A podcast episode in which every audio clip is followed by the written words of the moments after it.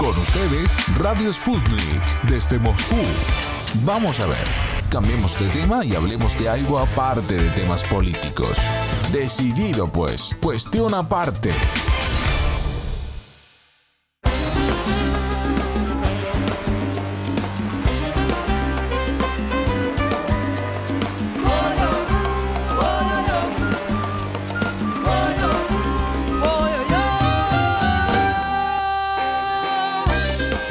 Todos nuestros oyentes de Radio Sputnik. En estos momentos estamos con Nicolás Peláez Salazar. Nicolás, bienvenido a Radio Sputnik.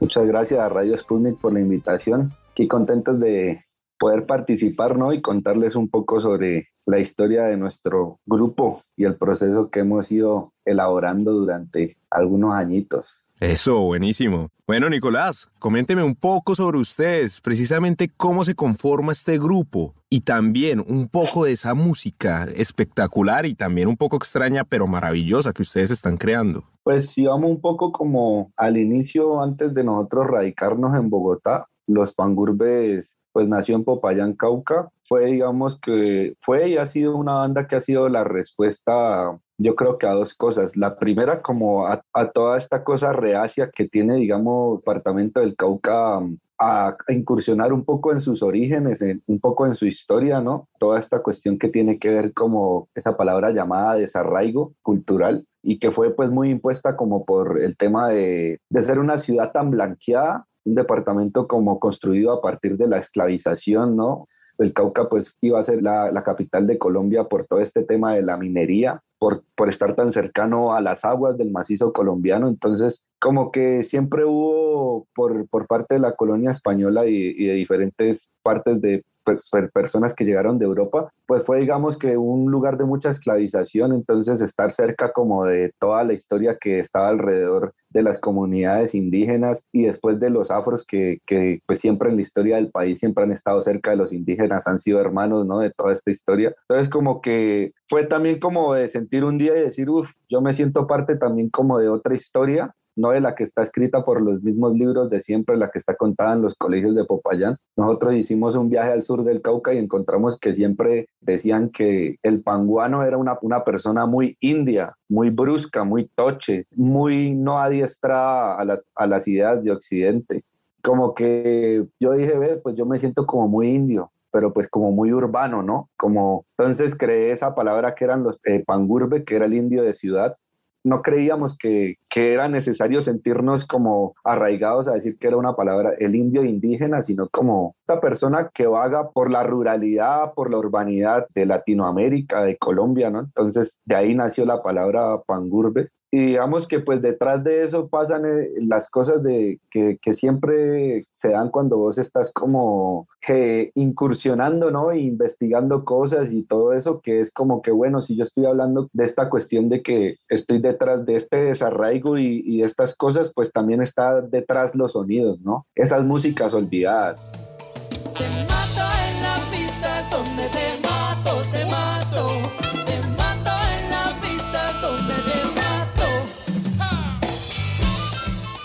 Siempre los folclores en Colombia son utilizados para una izada de bandera, para llegar y decir, ah, por ahí va una chirimita o va la música de papayera, esa música de tambores que tocan los negros, ¿sí me entendés? Como que siempre estaba eso. Hasta que Lucho Bermúdez no llevó como la música de la cumbia al salón y que prácticamente los blancos fueron los que le empezaron a dar ese auge y decir como, ah, esta música sí que es bonita para bailarse, sí que es chévere, no le empezaron a dar como una categorización a la cumbia, ¿sí me entendés? Y así pasa como con diferentes fenómenos de la música. Entonces como que nosotros dijimos, pues nosotros nos gusta bastante la chirimía caucana, a nosotros nos gusta bastante el currulado, nos gusta bastante las músicas del Chocó y dijimos, pues vamos a, vamos a darle a esto y vamos a ver con qué es que se encuentra la urbanidad. Y resultaba pues que esa pregunta ya se la habían hecho hace 20, 25 años en Colombia unos capos, un movimiento que se llamaron las nuevas músicas colombianas. Entonces las nuevas músicas colombianas venía de, de, un grupo de personas que viajaron a diferentes partes del mundo y se dieron cuenta de que pues su música era bien apetecida y entonces pues se devolvieron a Colombia a incursionar en la cumbia, en el currulado, grupos como La Mojarra Eléctrica, eh, Puerto Candelaria, Curupira, habían hecho eso hace 20 años acá en el 2000, en el 2012 en Bogotá se reunieron en la calle 19 a eso, entonces como que nosotros pues muy amateurs hicimos nuestra banda de colegio en Popayán sin conocer mucho de esto y como que nos motivó en ese instante, ¿no? En hablar de ese pangurbe, de ese indio urbano en Popayán y todo el cuento, se acabó la banda de colegio y yo me vine para Bogotá, detrás de ese movimiento como de, de, bueno, yo también quiero incursionar con las músicas locales de mi, de mi departamento y también como con mucho amor por otras cosas, eh, terminé viniendo acá a Bogotá y en Bogotá pues me encontré como con otras cosas, pero digamos que ese fue el inicio de cómo nació, ¿no? Desde una forma muy resumida pues cómo nació la palabra pangurbe y de dónde viene como esta necesidad de, de contar historias y, y de hacer música.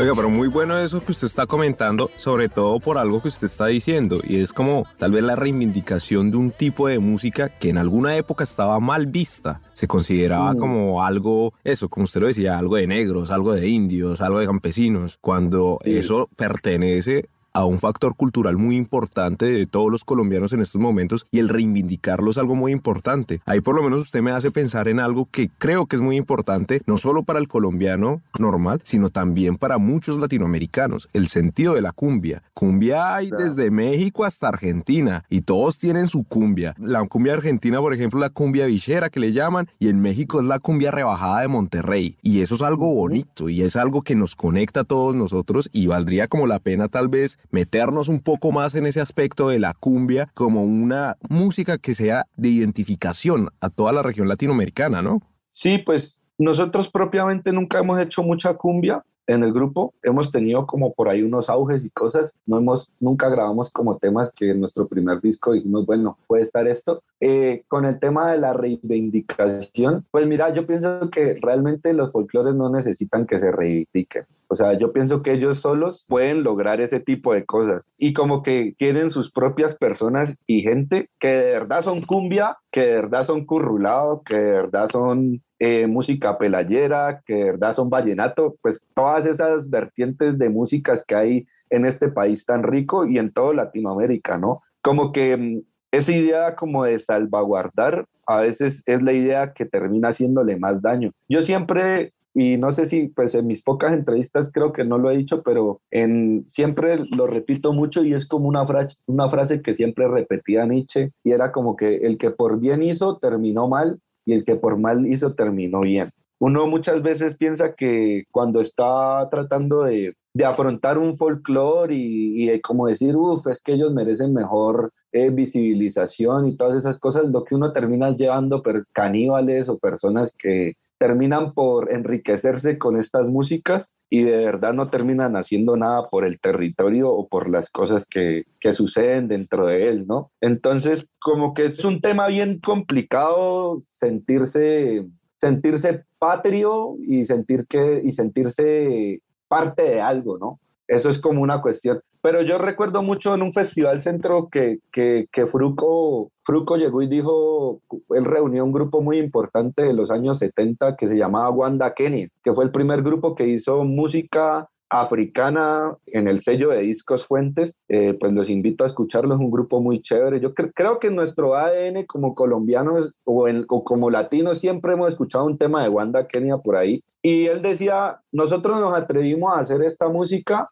porque tenemos el derecho. Y yo decía, ve, ¿y este marica por qué diablos dice que tiene el derecho? Y llegó dijo, tenemos el derecho como latinos y como personas que han habitado este mapa de cuidar y de contar otra historia con eso. Y yo decía, bueno, si Fruco no había sido el primero que se hubiera atrevido a eso, pues no hubieran existido otros grupos a hacer ese tipo de cosas, ¿sí me entendés? En Wanda, Kenia hubo saxofonistas muy importantes que trabajaron con Lucho Bermúdez, que era pues los hermanos Piña, un Tomate, que fue un pianista también re importante importante, pues, de la música bailable colombiana. Entonces, como que eso es lo que yo pienso y ese es el lugar desde donde yo también me paro como con los pangurbes. Nosotros no pensamos que vamos a salvar la música caucana ni la música del Pacífico, ni ninguna música, por eso nosotros nos hemos atrevido a buscar nuestro propio sonido. Y aunque hemos estado en cuatro semifinales del Festival Petronio Álvarez y pues nunca hemos quedado como ganadores de eso, pues hemos tenido una aceptación es precisamente porque nosotros hemos, o sea, una aceptación en ese mundo de la ruralidad, ¿sí me entendés? Como que eh, cuando eh, alguien de Buenaventura o alguien de Chocó sabe de los pangurbes o, las pocas personas dicen, ah, no, estos pelados son bien, porque es que nosotros no hemos ido a llenar la maleta y decir, ah, esto es nuestro, ¿sí me entendés? Sino como que hemos ido a contar la historia de ellos y también a contar lo que a nosotros nos parece con esa música. Entonces, como que también hemos contado las historias que me atraviesan a mí como caucano, que ese sí es un derecho que yo no tengo que pedírselo a nadie, sino viene en mi, en mi ADN, ¿sí me entendés? Pero pues yo también me siento un, un habitante del mundo, ¿sí me entendés? Y eso, y eso es como lo, lo, más, lo más chévere, como saber de que el tambor, el sonido te une, hay historias que como latinos nos unen, esto que yo digo del pangurbe, cuando yo hice mi tesis, me di cuenta que en diferentes partes de Latinoamérica muchas personas han tenido ese problema, ¿no? Como de, uff, pucha, me siento, soy un migrante del campo, pero estoy en la ciudad y tengo que volver al campo para volver a buscar otras cosas, pero vuelvo a la ciudad porque es el lugar donde puedo mostrar más estas cosas. Entonces es como un ir y venir, ¿sí me entendés? Uno, uno está en ese tipo de cosas. Y sí, para terminar lo otro que decías, el tema de la cumbia, obvio, es un tema ya muy grande. Hay, hay, un, hay un documental muy chévere en YouTube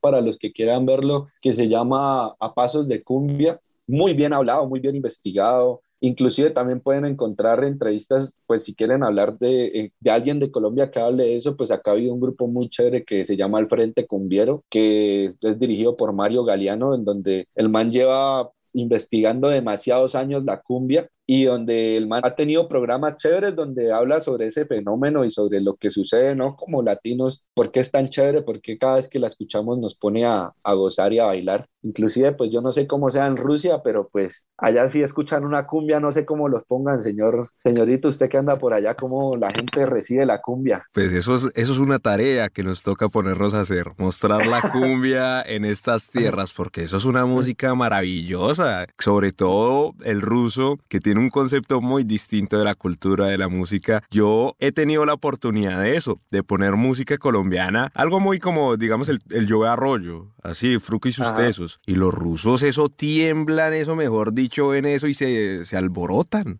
Se alborota, la cosa. Se alborota la cosa. Para ellos esto es una música rara, es un, un, encuentro con otro mundo que no se esperan. Y yo creo que por eso es que también nuestra tarea como latinoamericanos es llegar a mostrar eso, eso bonito, esa otra cultura en todas partes. Y sobre todo, ahorita hay una tarea muy importante, sobre todo con la nueva dinámica que está pasando en Colombia. Un nuevo gobierno, un nuevo concepto de cultura que se está tratando de dar, una nueva imagen que se le quiere dar a Colombia, quitar esa imagen del narcotraficante y, y poner una imagen nueva, una imagen de eso, del personaje que no solo es trabajador, que eso es algo obvio, sino que también es alegre, que la alegría se muestra alrededor de una música llena de vida, una música con otra interpretación, no el típico reggaetón que se volvió obviamente famoso y tiene claro su posición cultural, pero va más allá todo esto.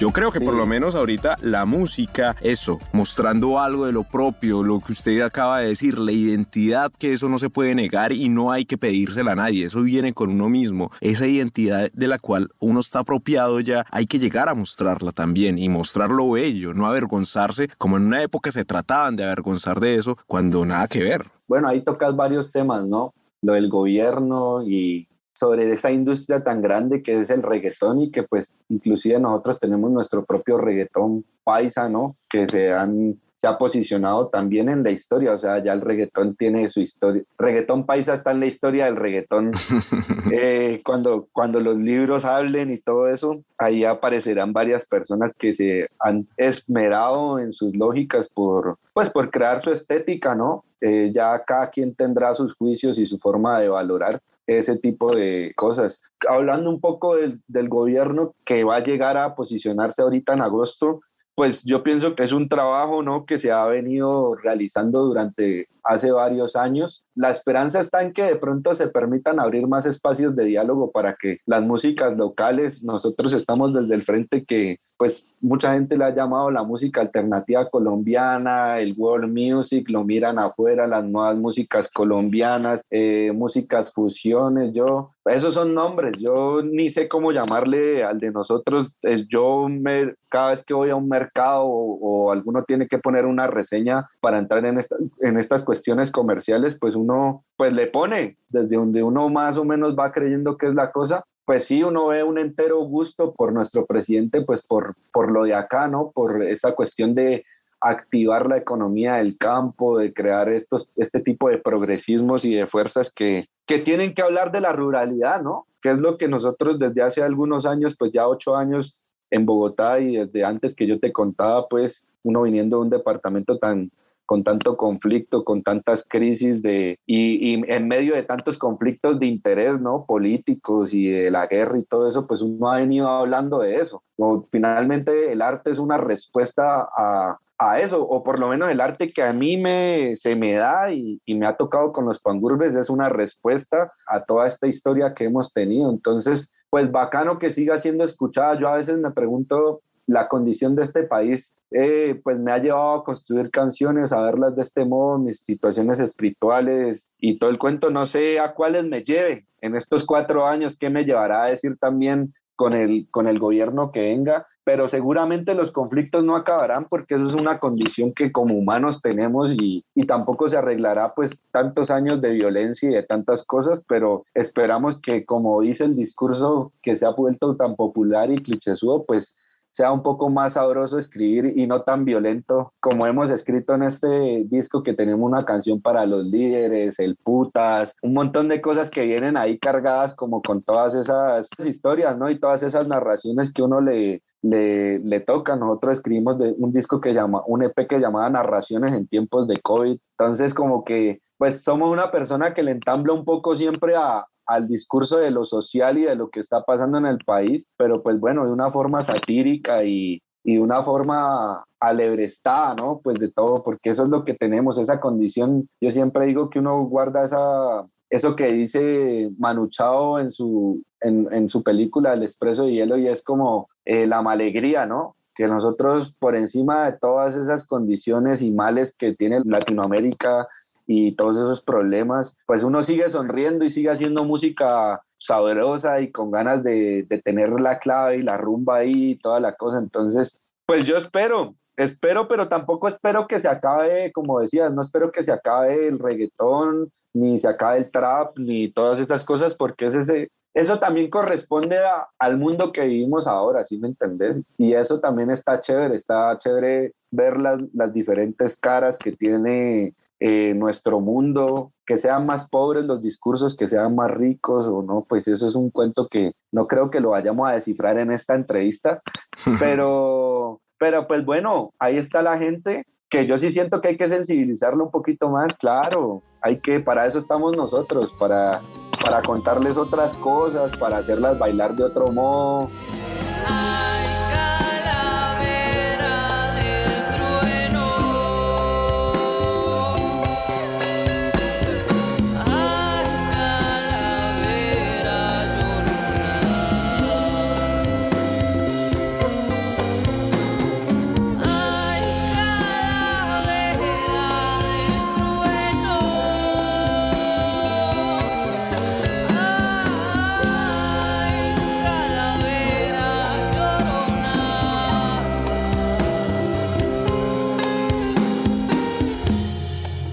Me hiciste acordar cuando estaba hablando de que, por ejemplo, acá hay una discoteca muy famosa de música electrónica y músicas como alternativas que llama Mat Radio, que queda mm, en Bogotá. en la, en la 85, justamente en la zona T, pues donde la gente como con un bolsillo mucho más grande y toda la cosa le gusta ir y, bueno, no más grande, a veces alguien se da su ahorro y yo también he ido a bailar y todo el cuento. Habían hecho una publicación el sábado como de, este es un lugar donde vas a poder encontrar como una comunidad donde podemos bailar otro tipo de música y en otras palabras no recibimos el perreo. Y yo decía, uff, eso salió pues toda la gente con su ética y su moral, pues que siempre con todo este posmodernismo y liquidez que tenemos, se sienten así como moralmente reíen y dicen, mira, amamos ir a más radio y todas estas cosas, pero el perreo no debe ser la situación, o sea, no debe ser el discurso y el símbolo para que nosotros asistamos. Si bien es cierto el perreo tal y tal cosa, eh, no significa que nosotros debamos atacar un género para sentir que podemos ser parte de este espacio. Y yo en mi cabeza me decía, pero si usted, es que usted acaso no ha ido a un bar de solo reggaetón o usted no ha visto las dinámicas que tiene eh, las radios locales, o sea, eso es un empoderamiento total de la industria. A usted no le están diciendo cada vez que usted llega a un sitio, venga, pues, pues podemos escuchar esto, no está sonando ese tipo de música, está todo el tiempo, ¿sí me entiendes? O sea, es un neoliberalismo dentro de la industria de la música, que no está mal, sino que hay muchas músicas para escucharse. Y yo decía, pero ¿en qué tipo de personas nos estamos convirtiendo? O sea, ahorita también tenemos que defender ese tipo de monopolios que están también trabajados, uno no sabe ni con qué dinero ni con qué cosas en esas payolas en Spotify en todas esas cosas que existen ahora. Entonces, pues muy, muy determinante porque es un lugar privado y cada quien, uno va a un lugar privado a escuchar lo que uno, lo que uno le ofrecen en su oferta cultural. Pero también esos moralismos que tenemos como sociedad son los que también realmente no nos permiten, que escuchemos otras músicas y que nos abramos a otro tipo de cosas, porque estamos siempre como abiertos a decir que somos parte de todo, pero al ser parte de ese todo no estamos dispuestos a estudiar ese parte del todo. ¿Qué es lo que pasa con todas esas cosas? Entonces, como que, bueno, me lo tenía ahí guardado, pero me lo, me lo hiciste ver ahí con tu pregunta. Y yo soy muy hablón. No, no, eso está bien, eso está bien, viejo, eso está bien.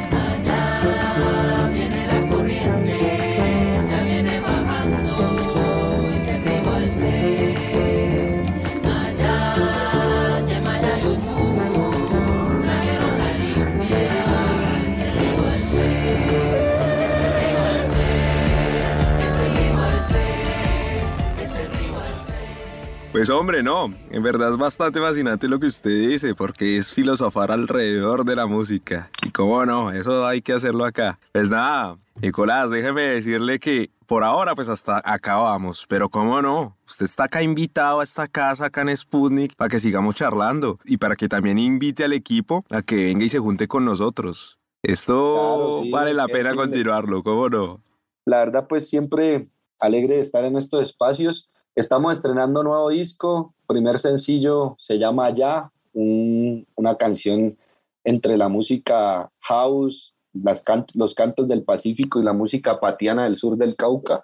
Y pues sí, siempre hibridando, haciendo cosas ahí, entonces para que vayan enterándose de este nuevo disco, porque todo este año vamos a estar mostrándolo y vamos a estar yendo a diferentes ciudades pues, de Colombia a mostrar esta música que, que hemos venido trabajando. Entonces, pues muchas gracias y y pues que sigan gozando cantidad.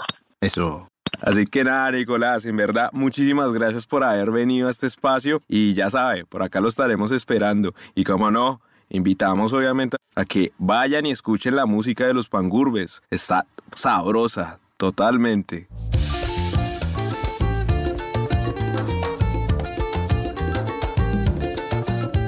Atravesando montañas y el valle, en su chihuahua bendecida por juglares. Era y su chiva llevaban varios días, ahí sostenía su fiel y larga intriga.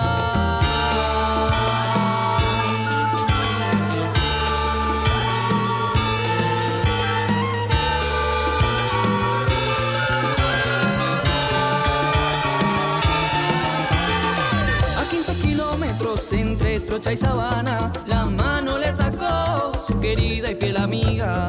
En gasolina prendió su yegua de cuatro ruedas y así se despidió en plena carretera.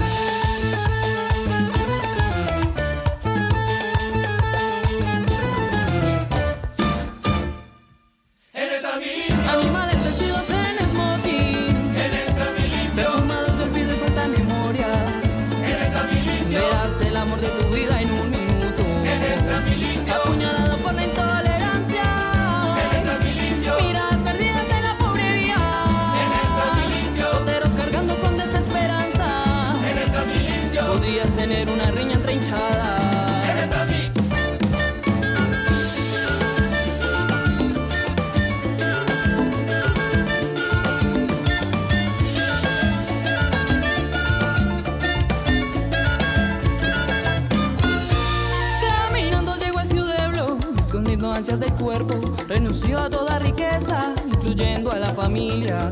Solo para ir en busca de la bestia de ocho ruedas, oliendo a sudor y a caña, ingresó a la estación de Bosa.